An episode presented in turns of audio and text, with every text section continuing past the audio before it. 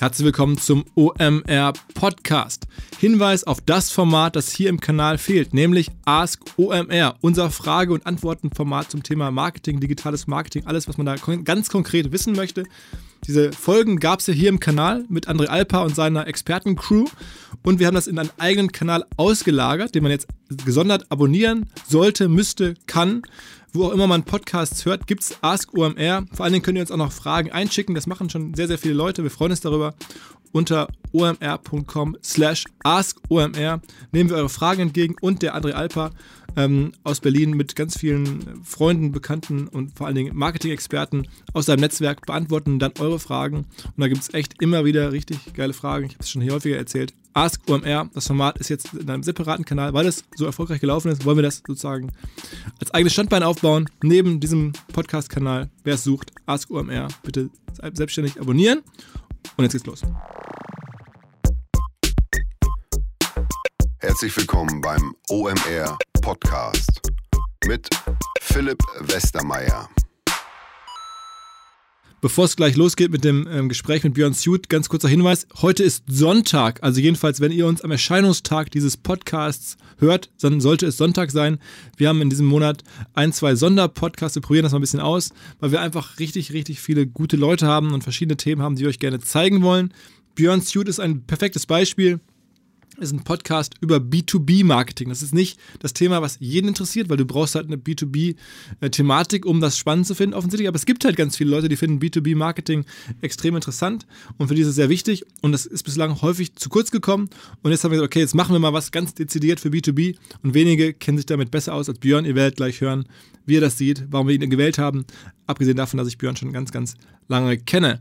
Und noch eine andere Geschichte vielleicht hier am Sonntag. Ich werde es sicherlich noch häufiger an verschiedenen Stellen erzählen. Wir haben angekündigt in der letzten Woche unseren äh, Signature Speaker, unseren äh, größten Namen bislang sicherlich für das Jahr 2019.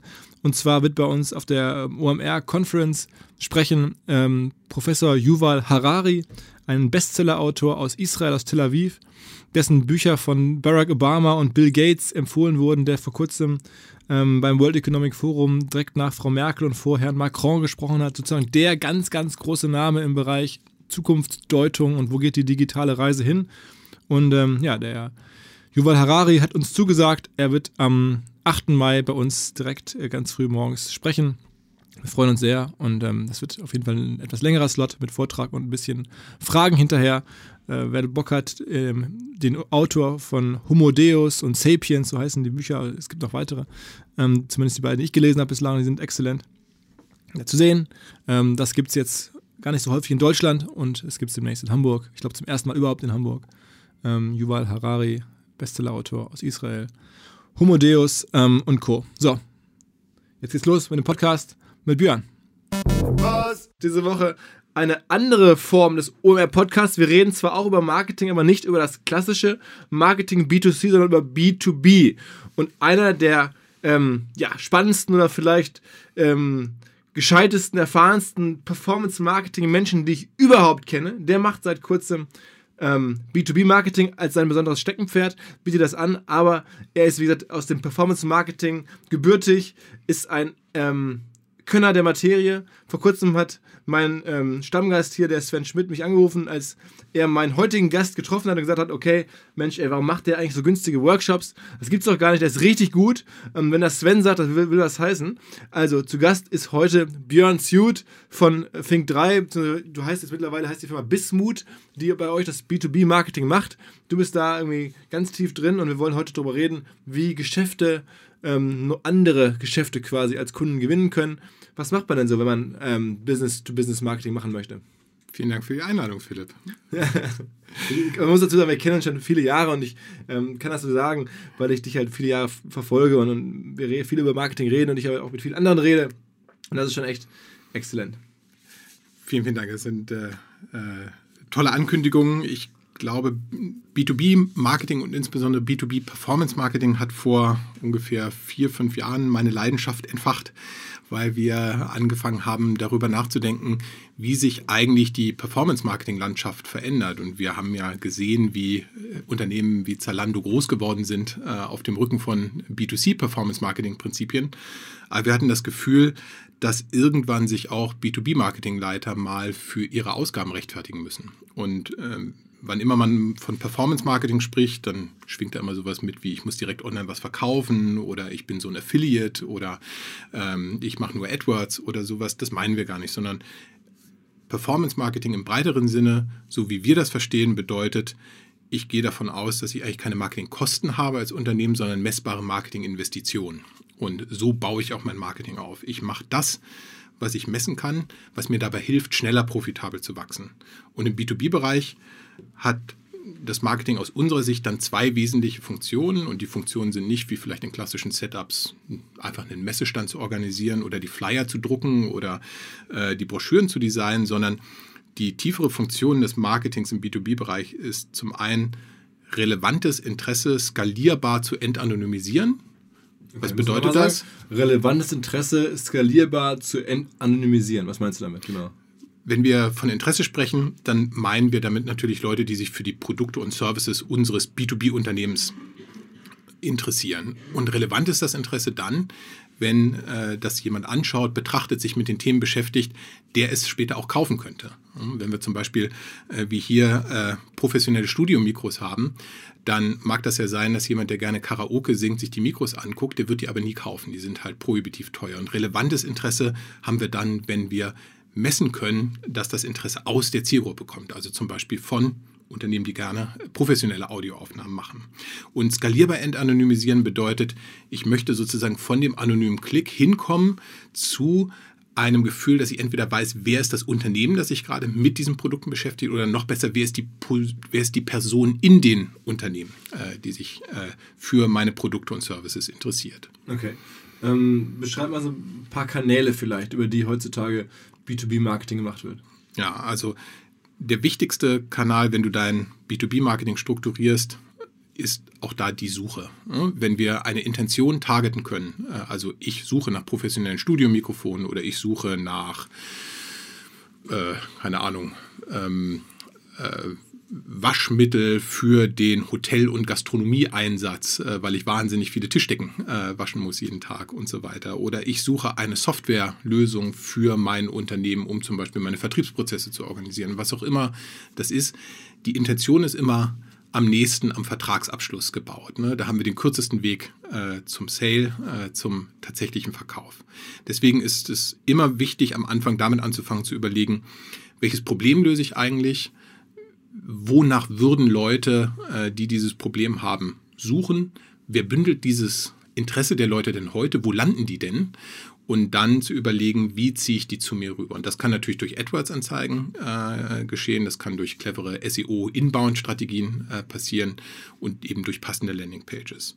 Die Hauptherausforderung in der Suche ist, äh, ich muss, wenn ich biete im Rahmen von AdWords, B2C-Suchen von B2B-Suchen unterscheiden. Und das geht in manchen Branchen sehr einfach, ähm, weil es gar keine B2C-Suchen gibt. Wenn ich jetzt Vertriebssoftware anbiete und ich biete auf das Keyword CRM-Software, da gibt es kaum private Nutzung drauf. Aber wenn ich zum Beispiel Gas verkaufe äh, und äh, ich biete auf das Keyword Gasflasche, dann können das natürlich Camper sein, die eine Gasflasche wollen, oder auch Handwerksbetriebe, äh, die das am Bau brauchen. Und dann muss ich anfangen, ähm, äh, mehr die Probleme zu targeten und weniger die einzelnen Keywords, also sowas wie Schweiß, Schutzgas online kaufen. Und dann merkt man ja sofort, oh, pff, da geht aber das Keyword-Volumen in den Keller. Ne? Also da gibt es ja kaum noch Suchen, äh, wenn ich so präzise targete. Ist nicht schlimm. Also im B2B-Bereich, äh, wenn Unternehmen merken, Mensch, ich habe hier eine riesen Reichweite, dann heißt das eigentlich immer, dass sie es falsch machen. Denn es gibt ja gar nicht so viele Leute äh, in ganzen Zahlen, für die das interessant ist und relevant ist deswegen ist die Hauptarbeit im B2B-Performance-Marketing immer Mediakosten vermeiden. Äh, und wie ein Chirurg schön sauber das wegschneiden, äh, was eigentlich B2C-Suchen sind, was nicht relevantes Interesse ist. Mhm. Also das ist der eine Kanal, ähm, äh, mit dem man anfängt. Können wir gleich sicherlich noch ein bisschen ausführlicher drüber sprechen. Äh, und neben dieser Intention ähm, haben wir aber natürlich auch die Möglichkeit, sehr tief Profile zu targeten, zum Beispiel von Personen, indem wir auf LinkedIn, auf Xing, auf solchen Plattformen werben. Ich denke, Sag mal, noch ein paar Worte vielleicht zu diesen Business-Plattformen. Ähm, wie funktionieren die? Also ich meine, das ist ja nun das große Thema schlechthin, ne, dass diese Plattformen nun da sind und die, die Werbung dort ist sehr teuer. Also wenn man sich so die, die, die TKPs oder die Klickpreise anguckt, sind die extrem hoch. Wie schätzt du denn sozusagen diese Plattform ein, generell fürs Marketing oder fürs B2B-Marketing insbesondere? Ja, also wenn man sich überlegt, wie baut man sein Marketing auf, dann würde man eben immer von der Intention her kommen und gucken, dass man das ausskaliert, ähm, äh, bis da nicht mehr viel geht. Typischerweise wächst du dann aber nicht schnell genug. Aber neben AdWords gibt es noch andere Kanäle, äh, die man targeten kann im Intentionsbereich. Frage- und Antworten-Plattformen äh, wie Quora beispielsweise im internationalen Bereich oder wenn ihr Software-as-a-Service-Unternehmen seid, Stack Overflow, äh, Content Marketing und so weiter. Und auf diesen B2B-Profilplattformen, äh, da gibt es im Wesentlichen natürlich LinkedIn und Xing im deutschsprachigen Raum, aber auch Facebook äh, ist super relevant äh, dafür, hat halt dann niedrigere Klickpreise. Und wenn du sagst, die sind zu teuer auf der Ebene des Klicks, stimmt das natürlich. Aber die meisten Unternehmen monetarisieren ja nicht Klicks. Ihr als OMR seid eine Ausnahme, weil ihr seid im Prinzip ein Verlag und ihr könnt Reichweite direkt monetarisieren, aber die meisten B2B-Unternehmen, die leben ja nicht davon, dass sie Reichweite vermarkten, sondern die verkaufen halt Services äh, oder Produkte. Und da ist der Klickpreis an sich erstmal relativ irrelevant, solange ich dann eine sehr, sehr gute Conversion-Rate in äh, was auch immer ich dann als nächstes habe. Ja, ein zum Beispiel äh, Content-Download wie ein White Paper, ähm, eine Informationsanfrage, ein Demo-Request, ähm, die Anmeldung für ein Webinar, äh, was auch immer ich als Produkt dahinter hänge. Und man sieht häufig, wenn man zum Beispiel LinkedIn gegen Facebook benchmarkt, dass äh, LinkedIn äh, extrem gut funktioniert, wenn ich internationale, vertriebsorientierte äh, Zielgruppen habe. Ich kann das also so möglichst weltweit äh, aussteuern in vielen Ländern und ich habe eher Business-Zielgruppen. In technologischen Zielgruppen funktioniert es zum Beispiel in der Regel nicht so hervorragend. Ähm, und dann gibt es Spezialzielgruppen, wie zum Beispiel medizinische Zielgruppen. Äh, da funktioniert das teilweise auch extrem gut, weil da der Werbedruck unter den Advertisern nicht so hoch ist. Und wenn man sich das anschaut, dann merkt man, dass die Targeting-Qualität, die ein LinkedIn hat, wahnsinnig gut ist im beruflichen Kontext. LinkedIn ist der einzige Kanal, wo wir für Content-Downloads, sozusagen White-Paper-Downloads für einen Kunden mal Conversion-Raten von über 30 Prozent erzielt haben auf den Klick. Das ist wahnsinnig gut. Das funktioniert natürlich nur, wenn ich äh, extrem tief, extrem gut meine Zielgruppe erreiche und dann auch diszipliniert optimiere und die Sachen wegschneide, äh, die nicht funktionieren. Bei Facebook habe ich geringere Klickpreise ähm, und häufig auch ganz gute Conversion-Raten. Wichtig ist, dass B2B-Unternehmen äh, meistens ja keine komplett digitalen Prozesse haben. Da hängt dann häufig ein menschlicher Vertriebsprozess dahinter. Und B2B-Unternehmen müssen anfangen, sich so zu organisieren, dass die Qualität, die dann der Vertriebsmitarbeiter spürt, sozusagen äh, an diesen Leads, die da reingespült werden, auch wieder zurückgemeldet wird äh, nach vorne in das Marketing. Und äh, da sieht man meistens schon, dass äh, Facebook-Leads ein bisschen günstiger sind, ähm, aber in der Qualität her dann hinten raus nicht so stark äh, wie zum Beispiel diese B2B-Leads. Und dann wirken diese Plattformen auch nicht unbedingt mehr so teuer, ne, weil du es hinten wieder aufholst, weil die Qualität im weiteren Vertriebsverlauf äh, besser ist und du mehr und einfacher an diese Leads häufig verkaufen kannst. Wie siehst du jetzt LinkedIn im Vergleich zu Xing? Als Werbeplattform? Mhm. Ja, also. Ähm, also Werbeplattform generell. Ja, ich denke, Xing hat ja auch eine Werbeplattform und hat sich in 2018 deutlich verstärkt. Äh, früher haben wir immer gesagt, Xing-Ads äh, ist wie LinkedIn-Ads, nur schlechter. Äh, aber ähm, heute ist das schon so, dass sie mit den Neuerungen, die sie zum Beispiel bei der Demexco vorgestellt haben, auf zwei wesentlichen Ebenen nachgelegt haben. Es gibt eine Werbeform, die kennt man auch von Facebook, das ist das sogenannte Lead Ad. Das ist eine Werbeform, wo der Nutzer gar nicht wegspringt aus der Plattform. Man braucht gar keine Landingpage, sondern der Kunde gibt seine Daten direkt ein in die Werbeform und die wird auch vorausgefüllt mit seinen Daten. Das ist sehr, sehr nützlich, äh, weil ähm, man zum Beispiel auf mobilen Endgeräten dann nichts eintippen muss. Und das hat Xing gestartet zu Demexco. Und das Zweite, was Xing gestartet hat zu Demexco, war das Job-Title-Targeting oder Job-Role-Targeting. Das hat früher immer gefehlt. Deswegen hatte man auf Xing immer viel zu breite generische Audiences, die zu teuer waren. Und das ist jetzt deutlich besser. Also man kann Xing-Kampagnen besser optimieren als noch letztes Jahr. Ansonsten hat Xing zwei Spezialwerbeformate, die äh, wir sehr spannend finden. Das ist einmal das Event-Ad und das Business-Page-Ad. Event-Ads kennen die meisten von euch, weil zum Beispiel auch OMR das Ticketing äh, über Xing Events äh, in der Vergangenheit immer gemacht hat. Und da sieht man äh, als Veranstalter des Events automatisch alle Xing-Nutzer, die auf dieser Eventseite waren. Die werden einem entanonymisiert. Man sieht, wer da war, unabhängig davon, ob sie an dem Event teilgenommen haben oder sich angemeldet haben. Und das ist extrem nützlich, weil man natürlich äh, zum Beispiel, um mehr Nutzung zu inspirieren oder Kunden zu inspirieren, einfach überlegen kann, hm, ich stelle einfach mal unterschiedliche Webinar-Themen als Events rein und messe dann über die Xing Event Ads, für welche Themen interessieren sich eigentlich die Leute. Diese Themen können ja die Probleme sein, die ich löse. Ne? Also nehmen wir an, ich verkaufe eine Online-Software äh, in irgendeinem Bereich, dann deckt die ja typischerweise nicht nur ein Thema ab, sondern halt unterschiedliche und dann kann ich das zuspitzen zu Themen und dazu einfach Xing Events anlegen, kostenlose Webinar-Events und dann messe ich, wo sich mehr Nutzer dafür interessieren. Ich sehe dann als Veranstalter, welche Xing-Nutzer auf dieser Seite waren, die über diese Xing-Ads dahin gekommen sind. Und in der Konsequenz darf ich die auch nochmal gesondert einladen. Ähm, äh, und habe so ein Gefühl dafür, ob interessante Leute über ein bestimmtes Thema, über einen bestimmten Ansatz Punkt sich für meine Services interessieren. Und die Business Page Ads, die funktionieren im Prinzip genauso. Eine Business Page ist eine, muss man ehrlicherweise sagen, hässliche Landingpage auf Xing. Das sind nicht die Company Pages. Die Company Page ist die Firma. Die Business Page ist äh, eine Möglichkeit, über so einen kleinen Editor einen Service zu beschreiben, den man anbietet oder ein Produkt zu beschreiben. Und auch hier sieht man alle Nutzer, die auf dieser Business Page waren von Xing entanonymisiert und kann so messen, für wen eigentlich dieses Thema interessant ist, ohne dass die selbst irgendwo sich anmelden müssten ähm, und sich weiter registrieren. Du hast mir im Vorgespräch schon erzählt, Entanonymisierung, da gibt es auch ziemlich abgefahrene Sachen. Tools abseits von den Plattformen, wo ja die Entanonymisierung des Interesses einfacher ist, weil die halt die Menschen dann da idealerweise ein Profil haben. Ne? Aber es gibt ja auch Tools, vielleicht kannst du da ein bisschen drüber reden, ähm, wo man Menschen entanonymisieren kann, die auf der eigenen Website drauf waren. Ja, absolut. Also wir alle hinterlassen im Internet ja immer Spuren und ein Teil dieser Spuren hinterlassen wir auch durch die IP-Adresse, äh, die wir nutzen. Und wenn ihr als B2B-Unternehmen eine Webseite habt und dort Google Analytics laufen habt, dann könnt ihr ganz einfach mal in den äh, Network Name Report schauen. Und dieser Network Name Report zeigt euch, welche Unternehmen bei euch auf der Seite waren. Und auch, wenn die zweite Dimension Page aufklappt, welche Seiten die sich angeguckt haben, also für was die sich interessiert haben.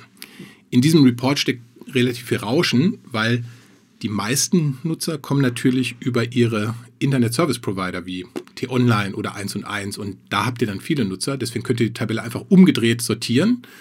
Wo kam jetzt immer nur einer her? Und dann seht ihr viele Unternehmensnamen. Und die könnt ihr dann bereinigen und seht, welche Unternehmen sich wofür interessiert haben wenn man keine Lust hat, sich da durchzuwühlen äh, und das sozusagen selber aufzuräumen, diese Tabellen, dann kann man auch äh, besondere Spezialtools dafür einsetzen. Ein Tool aus Deutschland ist das Tool Sales Viewer.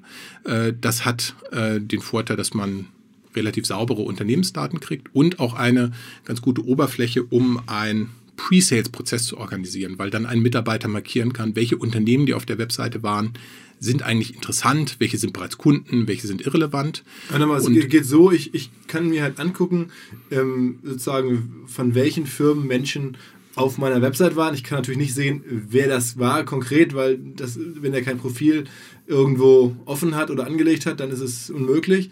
Aber ähm, dann kann ich zumindest sehen, wenn der von der Firma kommt, den eigenen ISP betreibt am Ende. Ähm, Richtig. Genau. Welche, welche Firma das ist. Genau, alle Unternehmen, die eine statische IP-Adresse haben, und das dürften eigentlich fast alle sein, die mehr als 30, 40 Mitarbeiter haben, ähm, die könnt ihr damit äh, dann sehen und sichtbar machen. Und das Schöne aus Datenschutzsicht ist, das sind erstmal ja keine personenbezogenen Daten, das sind einfach ja Unternehmensdaten. Und in der Konsequenz hilft das enorm dabei, ein Gefühl dafür zu kriegen, gerade wenn man aus dem Vertrieb Accountlisten hat, weil man weiß, das sind unsere 100 Zielunternehmen, äh, die wir dieses Jahr angehen wollen im Vertrieb. Dann wissen wir auf einmal, okay, das sind die Unternehmen, mit denen der Vertrieb spricht. Und gestern war jemand aus diesem Unternehmen bei uns auf der Seite äh, und hat sich folgende Sachen angeguckt. Das sind sehr, sehr hilfreiche Signale mhm. äh, für die Vertriebskollegen. Mhm. mhm. Und so ein Sales Tool ist kostenpflichtig. Es gibt auch kostenlose Tools, zum Beispiel Albacross aus Schweden. Und Albacross hat ein etwas anderes Geschäftsmodell. Das ist die Idee, dass ihr die Unternehmen in Form von Display-Ads quasi retargeten könnt, die auf der Webseite waren. Also anders als jetzt ein Criteo eine einzelne Person retargeten würde, wird dort die gesamte IP-Range des Unternehmens retargeted. Und so kann man, wenn man Services anbietet, die für relativ viele Leute in einem Unternehmen relevant sind, sehr schön eine Breitenwirkung in ganz bestimmten Unternehmen erzeugen, ohne äh, dass man viel, viel Kohle rauspulvert. Müssten wir doch eigentlich machen. Ich müsste doch eigentlich, weiß ich nicht jetzt, was sind meine Zielkunden, vielleicht Mitarbeiter von Adobe, die kommen viele sicherlich eh, aber generell könnte ich doch nochmal, kann ich dann gezielt auf Adobe-Mitarbeiter targeten? Ja, genau, genau. Und woher wissen, woher weiß dann diese Firma Albacross, dass jetzt meinetwegen auf irgendeiner x-beliebigen Nachrichtenwebsite jemand von Adobe surft, wie ist da dann die, die, die Cookie oder das Matching? Ja, am Ende, den genauen Prozess müssen dir die Albacross-Kollegen erklären, aber am Ende ist das einfach eine ganz simple DSP. Also die äh, bieten dann im Real-Time-Bidding-Bereich auf Nutzer, die aus demselben IP-Adressraum kommen und der IP-Adressraum wird auch im Real-Time-Bidding-Bereich übergeben weil das Teil der Gebotsgewichtung okay. äh, ist. Wobei das dann natürlich dann echt kleinteilig ist, ne? Also das ist. Ach, so klein ist Adobe ja jetzt nicht. Nein, nein, okay, aber dann die Menschen, die man dann über RTB wieder. Ich, das habe ich auch noch eine Weile gemacht, aber okay, also ich verstehe jetzt, äh, wie es läuft und ähm, gut. Äh, vielleicht noch ein bisschen ein ähm, paar Worte ähm, zu Funnel-Marketing im B2B-Bereich, weil ich glaube, wir beide wissen, äh, was ich auch bei OMR erlebe, Funnel-Marketing wird immer wichtiger als eine Disziplin neben diesem ganzen Aufmerksamkeit generell beschaffen, ähm, geht es halt darum, wenn man eine gewisse Aufmerksamkeit hat, die auch erstmal vollkommen egal ist, die jetzt nicht gemessen wird, äh, dann macht man dann irgendwelche verrückten Sachen. Aber wenn man ganz ge gezielt Menschen konvertieren möchte, dann muss man und Geld ausgeben möchte, dann muss man halt über Funnels nachdenken. Ja. Beschreib mal so die sinnvollsten Funnels und wie die verschiedenen Schritte sein können im B2B-Bereich. Ja, ja, sehr gerne. Also wir haben ja vorhin gesagt, die eine Aufgabe des B2B-Marketings ist relevantes Interesse skalierbar entanonymisieren. Das ist ja das, was vorne sozusagen passiert. Und dann hast du aber eben häufig sehr, sehr lange Vertriebszyklen, also quasi diesen Funnel, ne, äh, wo ein Vertriebsmitarbeiter über Wochen, häufig über Monate, in manchen Unternehmen sogar über Jahre an jemand äh, oder an einem Unternehmen arbeitet und bohrt und nachhakt und äh, argumentiert und so weiter. Und die Rolle des B2B-Marketings ist eigentlich in diesem Prozess diese Unternehmen und auch die Personen in den Unternehmen am Ball zu halten, ne? immer wieder anzusprechen, skalierbar anzusprechen über Online-Marketing-Maßnahmen. Das heißt, was man möchte, ist in diesem Bereich des Funnel-Marketings, man möchte zum Beispiel Nutzer in ihrem LinkedIn-Newsfeed äh, retargeten, in ihrem Facebook, äh, vielleicht retargeten. Die Content-Marketing-Plattformen wie Outbrain, Tabula, äh, Plister, Ligatus und so weiter nutzen, wenn diese äh, Leute, die mit mir ohnehin gerade irgendwie im Vertriebsprozess sind, auf diesen Plattformen sind, ähm, ansprechen über Content-Marketing-Maßnahmen. Dazu gibt man gar nicht so viel Geld aus, weil es sind ja nicht unendlich viele Leute, ähm, höchstens ein paar tausend Leute, in denen, mit denen Leute, äh, Unternehmen typischerweise im laufenden Vertriebsprozess sind. Aber man braucht eben unterschiedlich viele inhaltliche Angebote, die man denen machen kann. Ne? Man möchte zum Beispiel dann Testimonials zeigen, man möchte Argumente zeigen, Features zeigen, Anwendungen zeigen, Case Studies zeigen und so weiter. Denn wenn wir denen immer nur dieselbe Werbeform wieder vor den Latz ballern, dann ist das natürlich nicht so richtig inspirierend. Also das ist quasi die eine Disziplin im B2B-Marketing, sich überlegen, welche inhaltlichen Angebote kann ich eigentlich all diesen Unternehmen machen, äh, mit denen, die gerade mit mir im Vertriebsprozess sind. Wie sorge ich dafür, dass die immer wieder auf mich stoßen, quasi das Gefühl halten, haben, dass man überall ist. Und das andere im Funnel Marketing ist eher äh, die Vertriebskollegen äh, durch Automatismen entlasten äh, und äh, so ihnen dabei helfen, den Vertriebsprozess effizienter äh, zu machen. Das hat dann viel eher mit Marketing-Automatisierung zu tun. Marketing-Automations im B2B-Bereich ist die Grenze da sehr, sehr fließend. Man kennt Marketing-Automations von klassischen E-Mail-Marketing-Tools wie ein Mailchimp oder ein HubSpot Marketing. Aber die Grenze zu den Mails, die ein Vertriebler schreibt und persönlich schreibt, über Templates, äh, die man im Vertriebsteam verteilt, die ist sehr fließend. Das nennt man häufig Drip-Campaigns. Leiden die meisten Hörer sicherlich unter eher schlechten Drip-Campaigns, weil äh, da immer dieses ich habe Ihnen letzte Woche eine Mail geschrieben, ich habe noch nichts gehört und so kennst du selber. Ne? Das sind typischerweise Drip-Campaigns, die über Tools wie HubSpot Sales oder Reply.io äh, oder so gebaut wurden, Pipedrive. Und unsere Empfehlung ist, so etwas nie komplett zu automatisieren. Da fehlt immer dieses Vertriebswissen, dann hat man genau diese Reaktanz, sondern die CRM-Plattform, die man nutzt, um dieses Funnel-Marketing äh, zu machen, eher sogenannte Workflows äh, zu verwenden und Templates. Das bedeutet also, ich schicke die Follow-up-Mail, die Nachfolgemail nicht komplett automatisiert raus, ohne dass da noch jemand draufschaut, sondern ich mache dem zugeordneten Vertriebler eine Aufgabe in dem Tool. Bitte schick folgendes Template raus. Wenn der Kunde sich nicht gemeldet hat, dann kann der in ein paar Klicks äh, die Mail nochmal validieren und anpassen, aber man hat nicht mehr dieses blöde, spammige Gefühl, sondern kann viel relevanter kommunizieren. Viele Unternehmen B2B-Marketing machen den Fehler, sie suchen immer nach der 100% Automatisierung. Es ist viel, viel schlauer, die 90% Automatisierung zu suchen, also seine Vertriebskollegen viel, viel produktiver zu machen, aber nicht komplett zu automatisieren, weil man dann immer an die Grenzen in all diesen Ausnahmefällen stößt. Jemand hat die Mail äh, zwar nicht gelesen, aber es kam eine Out-of-Office-Reply, das wertet das System als Antwort, deswegen gibt es kein Follow-up. Solche Themen passieren einem in der Komplettautomatisierung mhm. und das kann man einfach vermeiden. Mhm. Ähm,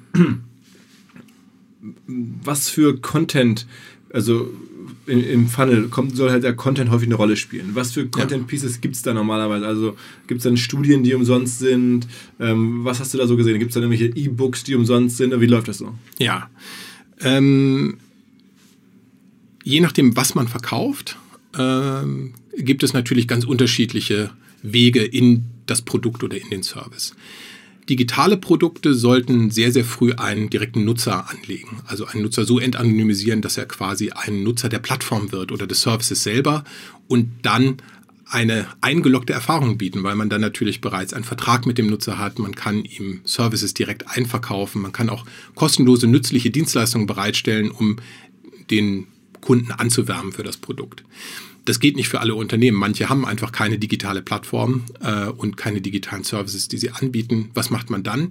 Dann denkt man eben über solche Content-Produkte nach, um Interesse zu entanonymisieren. Und der typische Fall sind sowas wie E-Books oder White Paper.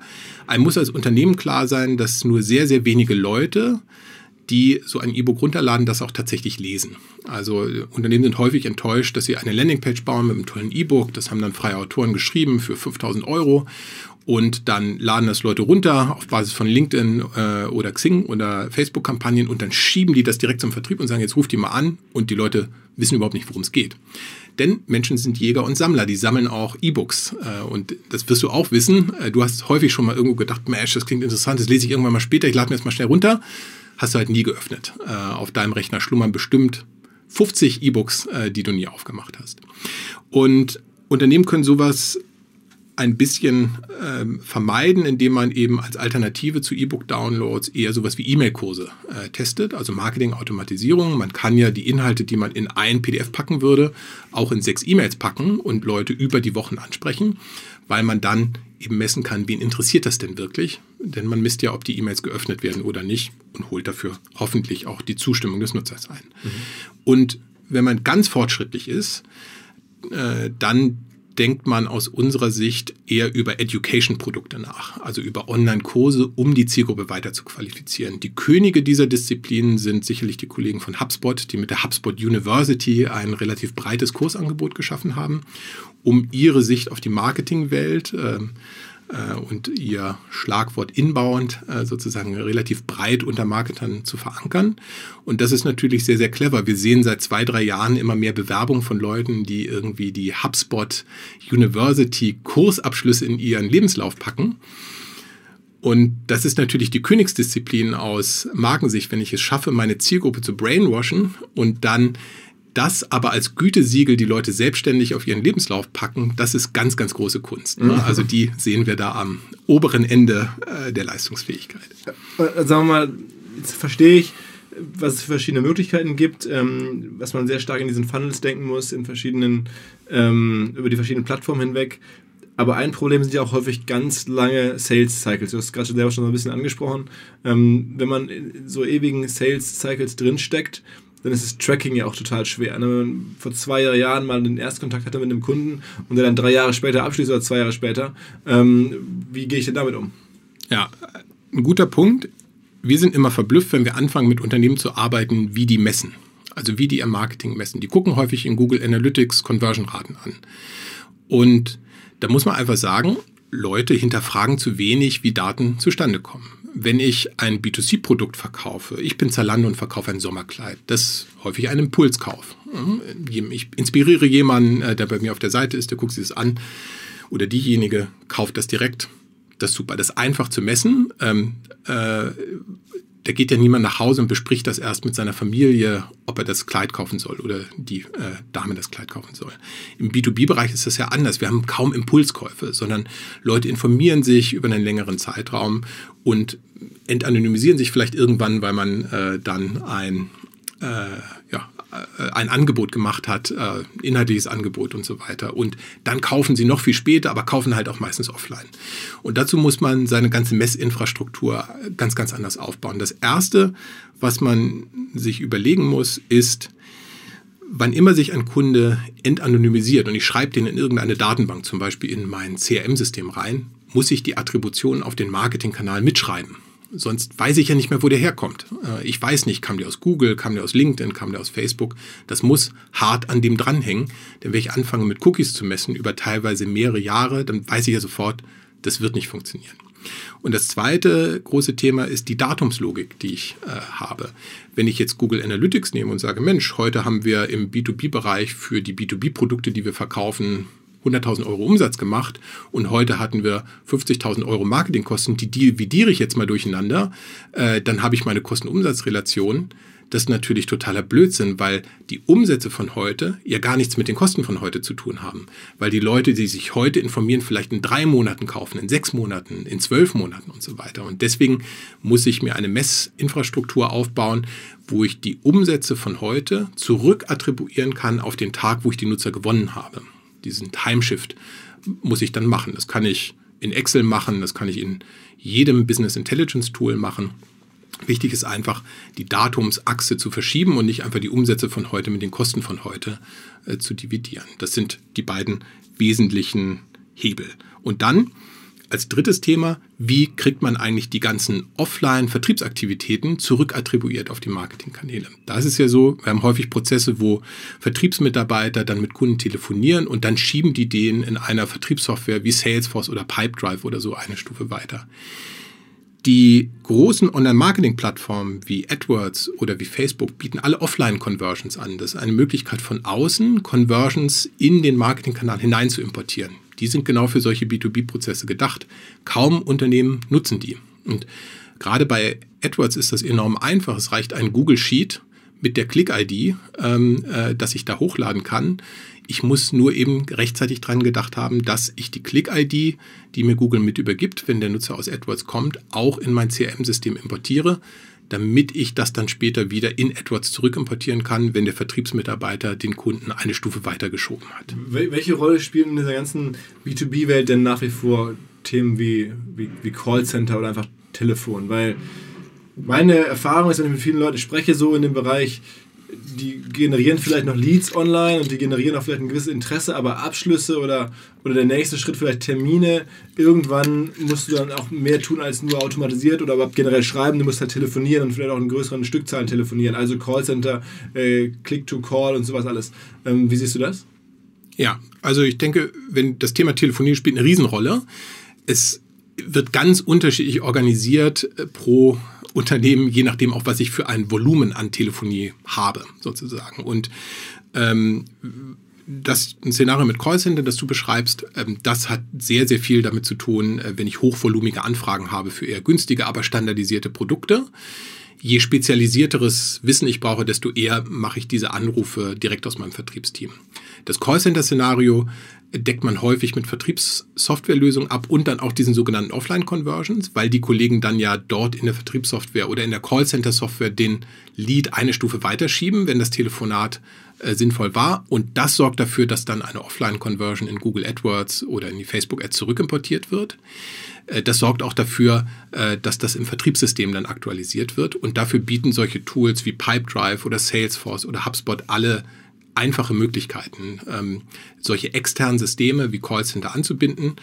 Führt ein bisschen zu weit, aber man kann das Stichwort Webhook googeln. Das ist der Standardkniff, mit dem man externe Systeme anbindet. Webhook heißt es. Richtig. Und was findet man dann, wenn man Webhook googelt? Das, achso, das ist der Standard, wie man. Okay, okay. Wie du aus deinem Vertriebssystem ein ganz anderes System, wie zum Beispiel die Callcenter-Software, die ja in dem Callcenter läuft, äh, anbindest, sodass das auf ein Vertriebsprozess von dir reagieren kann. Aber zum Gefühl her, würdest du sagen, jetzt von, von, von zehn Kunden, die B2B-Marketing machen wollen, bei wie vielen davon ist nun das Telefon am Ende Abschluss, für den Abschluss sehr entscheidend? Naja, es gibt sicherlich einen sehr schnell wachsenden Markt von B2B E-Commerce. Da spielt das Telefon nicht so eine große Rolle. Das ist ja quasi der Sinn, sozusagen, das da rauszunehmen. Aber in allen anderen Bereichen spielt das Telefon noch eine Riesenrolle. Übrigens genauso wie tatsächliche Besuche. Ne? Also der Telefon ist ja nur ein Offline-Kontaktkanal. Auch der Vertriebler, der irgendwo hinfährt und den Besuch macht und dann danach entscheidet in der Vertriebssoftware, war das ein guter Besuch, war das ein schlechter Besuch, wie verändert sich die Abschlusswahrscheinlichkeit auch das muss ich ja zurückattribuieren können auf meine Online-Marketing-Maßnahmen. Also ganz klar ist am Ende B2B-Marketing ähm, im Digital-Kontext ist nur der erste Teil am Ende des Funnels, auch das, wenn man den Gesamtfunnel, das ist immer nur die ersten paar Prozente hinten raus. Äh, der Abschluss oder der, der, der, die Conversion ist dann ganz häufig in der in der echten Welt, also über das Telefon, über einen echten Besuch oder über ein Treffen oder sowas. Ne? Ja, genau. Ich denke, die Rolle des Marketings ist eben einmal vorne das relevante Interesse entanonymisieren und dann auch begleitend in diesem langen Vertriebsprozess, damit die Unternehmen, die im Vertriebsprozess sind, überhaupt am Ball bleiben und interessiert bleiben. Übrigens, Björn, ganz kurze Unterbrechung. Ich muss hier kurz dein Lieblingsmineralwasser, hast du mir erzählt, einschenken. Gerolsteiner. Sag du doch mal ganz kurz, warum du Gerolsteiner tatsächlich, das ist ja True Story, True Story, hier keine Werbung. Warum du das so gut findest, hier aus diesen Flaschen. Ja, ihr habt ja hier die dicken 1-Liter-Flaschen von Gerolsteiner, die so richtig schwer sind. Also würde mich wundern, wenn die noch nie im Tatort als Mordwaffe ausgetaucht wären. Aber diese Flaschen ich habe ja das Gefühl, die Kohlensäure bleibt da viel länger erhalten. Auf jeden Fall viel länger als in Plastikflaschen. Und ich habe auch das Gefühl, viel länger als in diesen 0,75 hässlichen Standardflaschen. Ich bin und ein großer Fan davon. Glasflaschen sind natürlich viel umweltschonender als Plastikflaschen, ne? muss man auch sagen. Ja, und wenn man dann noch einen guten Online-Service hat, äh, dann, äh, wo man das bestellen kann, dann würde ich sagen, äh, also, Bestellt Gerolstein. Also hier ist sozusagen halb echt, halb Werbung. Ich habe es natürlich angesprochen, weil Gerolstein unser Partner ist. Aber Björn trinkt es wirklich, hat er mir erzählt, äh, permanent und hat mir von diesen dicken Flaschen erzählt. Das beste Mineralwasser für Apfelschorle. Alles klar. Sag mal, ähm, zurück zum Thema äh, ähm, B2B-Marketing. Was mir zunehmend auffällt, dass auch einzelne Personen, gerade so in meinem Freundesbekanntenkreis, sich als Influencer für B2B-Marketing aufstellen oder das auch nutzen. Ähm, siehst du das auch? Im Sinne von Micro-Influencer. Ja, sagen wir so, mein Lieblingsbeispiel ist, wenn ich gefragt werde, sage ich mal, der Alexander Graf, der auch schon häufig bei uns im äh, Podcast war und so einer der E-Commerce-Experten in Deutschland ist. Also ob das wirklich ist, das, das, das weiß man ja gar nicht, aber wird als solcher wahrgenommen. Der hat auch meiner Meinung nach sehr viel Ahnung, aber ähm, er ist auf jeden Fall so als solcher positioniert, sehr stark. Ja. Das, ist, das ist zweifellos so. Ähm, und er verkauft am Ende ja auch eine, eine E-Commerce-Software, Spriker. Ähm, auch das ist sicherlich eine gute Software, aber er macht es einfach sehr, sehr clever fällt mir mal so auf. Denkst du das auch? Ja, äh, glaube ich auch. Ich glaube, viele der OMR-Hörer sind ja auch Startup-Gründer und äh, Unternehmer und ich glaube, dass das ein Riesenvorteil ist, zum Beispiel von diesen äh, LinkedIn- und Xing-Plattformen, einfach einen disziplinierten Prozess zu haben, wie die Gründer jeden neuen Kunden da auch als Kontakt hinzufügen. Denn so baut man sich natürlich als Gründer auch eben eine organische Reichweite, eine Influencer-Reichweite auf diesen Plattformen auf. Man hat ja einen guten Grund, äh, jemanden dann als Kontakt hinzuzufügen, weil sie eben für Demo angemeldet haben und einen neuen Prozess sind, kann sie dann als ähm, Gründer des Unternehmens eben nochmal ganz besonders herzlich einladen, äh, Kontakt zu werden und so eine persönliche Bindung aufbauen. Äh, und in der Konsequenz ist es einfach so, dass gerade LinkedIn einem noch sehr, sehr viel organische Reichweite bietet für Posts, die man dort macht, viel, viel mehr als äh, Facebook und eben je disziplinierter ich mir meine Reichweite aufbaue, äh, auch genau in meiner Zielgruppe. Ähm, da kann ich nur empfehlen, das zu machen. Das andere Thema ist, bin ich in der Lage, als Unternehmen äh, quasi solche Micro-Influencer systematisch zu sponsern auf diesen Plattformen? Ähm, da muss man äh, sagen, dass Facebook ja gerade ein äh, Feature gelauncht hat äh, für das Thema Brand Influencer und diese Prozesse zu systematisieren. Und ich kann noch nicht so richtig einschätzen, ob und wann das für B2B nutzbar wird und nützlich wird, aber ich bin ehrlich gesagt ein großer Fan davon. Der Prozess, den man heute schon machen kann und den man eigentlich auch tun sollte, ist unter seinen Kunden zum Beispiel über die NPS-Score-Messung schnell zu identifizieren, wer ist wirklich Fan und wer liebt einen wirklich und dann sich Wege zu überlegen, wie kann man denn diese Leute dabei unterstützen, über das eigene Produkt, über den eigenen Service zu reden und ähm, äh, das in ihren Reichweiten zu teilen? Denn gerade im B2B-Bereich ist es natürlich so, dass sagen wir mal, unsere Kunden wären jetzt Handwerker, ja, oder Heizungshandwerker oder sowas, die sind natürlich in ihrer Branche auch gut verdrahtet. Die sind automatisch Influencer, wenn das gute äh, Handwerker sind. Und das Gleiche gilt natürlich auch für Vertriebsleute, für IT-Spezialisten, für jede Berufsgruppe. Die ist innerhalb ihrer Berufsgruppe gut vernetzt und man kann als Unternehmen das eben systematisch nutzen. Das kennst du auch, ne? Du bist ja auch, du bist, glaube ich, auch sozusagen eine Art Mikro-Influencer, ich glaube, für ähm, Mailchimp seid ihr, glaube ich, ziemlich eng dran. Ne? Die sind mit euch sehr close. Und mhm. wer noch? Ja, wir sind ein HubSpot-Partner auch. Ähm, Pipedrive ist auch Kunde von uns. Also wir versuchen schon immer enge Beziehungen mit den Unternehmen aufzubauen, deren Plattformen wir selber nutzen oder für Kunden eben beratend äh, implementieren. Ähm, weil wir versuchen da quasi toolagnostisch zu sein, aber dann äh, trotzdem sinnvoll helfen zu können. Also die Legende, die ich kenne, ist, dass du sozusagen so lange rumgenervt hast, dass du einzelne Sonderfeatures haben wolltest bei Mailchimp, bis sie sich immer bei dir gemeldet haben und gesagt okay, wer ist der Typ eigentlich, der unser Produkt besser kennt als wir selber und der hier Sachen anfordert, die wir, auf die wir selber gar nicht gekommen wären und dann haben sie dich zum Influencer gemacht. Ja, wir haben in einem unserer früheren Unternehmen schon sehr früh äh, Sachen auf der Mailchimp API gemacht, äh, die schwer möglich waren oder gar nicht möglich waren im Produkt. Das waren äh, frühe E-Commerce-Feature, zum Beispiel persönliche Recommendation-E-Mails. Heute geht das mit Mailchimp selber, da gibt es eine eingebaute Recommendation-Engine, aber damals äh, fanden die Kollegen in Atlanta das ganz schön abgefahren, äh, was wir gemacht haben. Und dann haben sie angefangen, uns äh, zu empfehlen und einzuladen und auch als Speaker zu empfehlen für das Produkt. Okay, okay. Ähm, kannst du noch ganz kurz sagen, wie generell gearbeitet wird bei euch? Also ich habe ja schon erzählt, was du machst. Es soll auch keine Werbesendung sein ähm, für euch, aber generell, wie, wie viel Leads kann man generieren? Wie berätst du auf Stundenbasis oder wie macht man sowas in der, in der Branche? Im B2B-Marketing-Bereich macht es, denke ich, am meisten Sinn, sich einmal kurz zusammenzusetzen für vier Stunden bis sechs Stunden. Und wir arbeiten dann typischerweise so in einem Workshop-Format, dass man vier Fragen beantwortet. Die erste Frage ist, welche unterschiedlichen Zielgruppensegmente habe ich eigentlich? Und die meisten Unternehmen haben natürlich ein Gefühl von Personas oder Unternehmen, an die sie verkaufen wollen, aber die meisten vergessen auch, dass damit ich einen teuren Service oder ein aufwendiges Produkt verkaufen kann, ich auch immer darauf achten muss, dass diese Unternehmen in einer bestimmten Situation sind, gerade, ne? einen bestimmten Schmerz haben und so weiter. Und darüber sprechen wir sehr stark, versuchen das halt sehr, sehr granular auszuformulieren. Wer sind die Personen, in welcher Art von Unternehmen, in welcher Situation befinden die sich eigentlich, wenn sie am offensten sind für diese Produkte und Services? Und die zweite Frage, die man dann darauf beantwortet, ist sich anzuschauen, okay, für all diese unterschiedlichen Zielgruppensegmente, was sind denn eigentlich unsere Kernbotschaften, die wir an die vermitteln wollen? Was soll denn bei denen hängen bleiben? Die meisten Unternehmen haben relativ genaue Vorstellung der Zielgruppensegmente, bearbeiten die aber alle mit derselben Botschaft.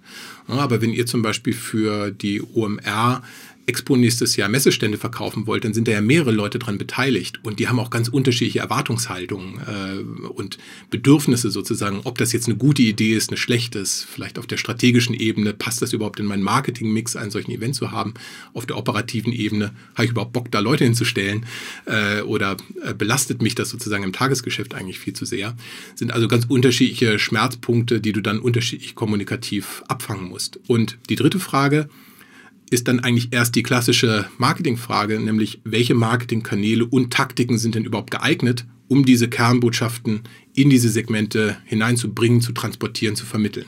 Und die vierte Frage ist, okay, das klingt jetzt als irgendwie plausibel, aber wie messen wir denn den Erfolg? Denn wichtig ist immer billig scheitern. Du weißt halt nicht, was funktionieren wird.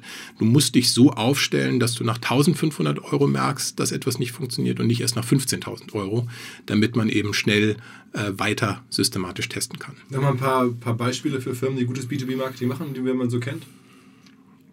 Ich denke, im Softwarebereich ist es immer am einfachsten äh, zu sehen. Also ähm, HubSpot ist sicherlich ein gutes Beispiel dafür, wie man das, was man immer unter diesem Schlagwort inbound äh, fast auch selber lebt. Äh, weil sie viele unterschiedliche Kontaktpunkte auf der Webseite äh, nehmen. Und wenn ihr anfangt, so testweise mal mit den Kontakt aufzunehmen, dann werden sie viele HubSpot-Features selber nutzen, zum Beispiel, dass ihr selber einen Termin buchen könnt in dem Kalender der Vertriebsmitarbeiter oder äh, dass man eben sinnvoll wieder angesprochen wird, wenn man neu auf die Webseite kommt, aber vorher schon mal was gemacht hat. Das nennt man dann Progressive Profiling, also dass man eben nach und nach personalisierter und relevanter angesprochen wird. Wenn man sich im Softwarebereich einfach mal angucken möchte, ähm, äh, wer macht eigentlich gute Landingpages, äh, die man einfach mal so als Template nehmen kann. Ich mag Active Campaign gerne aus den USA, weil die meisten Unternehmen auf ihren Landingpages einen Fehler machen, die stellen das Kernversprechen, was sie haben, gar nicht in den Vordergrund, sondern die haben irgendeine Brandbotschaft, äh, die sie da äh, platzieren und die meisten Leute wissen gar nicht, worum es geht. Und man kann sich so eine Active Campaign Landingpage mal angucken, äh, wie ist die aufgebaut, wo ist das äh, Kernversprechen, wie ist das visualisiert und so weiter. Wie findet man die? Active Campaign googeln und auf den ersten Treffer klicken. Okay. Äh, dann. Und im eher klassischen B2B-Bereich, ähm, da, also wo wir zum Beispiel keine Online-Produkte verkaufen äh, oder Online-Software-Services, ähm, da würde ich sagen, sind natürlich unsere Kunden äh, äh, besser aufgestellt als der Rest, aber möchte ich jetzt hier gar nicht herausheben, äh, sondern ähm, ich glaube, für große Unternehmen, auch gerade Industrieunternehmen, ist ein Thema ganz wichtig. Ähm, wie ebnet man eigentlich potenziellen Neukunden den Weg in das Produkt? Das könnt ihr alle mal ausprobieren, bei großen Industrieunternehmen auf die auf die Webseiten zu gehen, da gibt es meistens nur ganz generische Kontaktformulare. Man weiß eigentlich gar nicht, mit wem man da jetzt sprechen würde, was als nächstes passiert.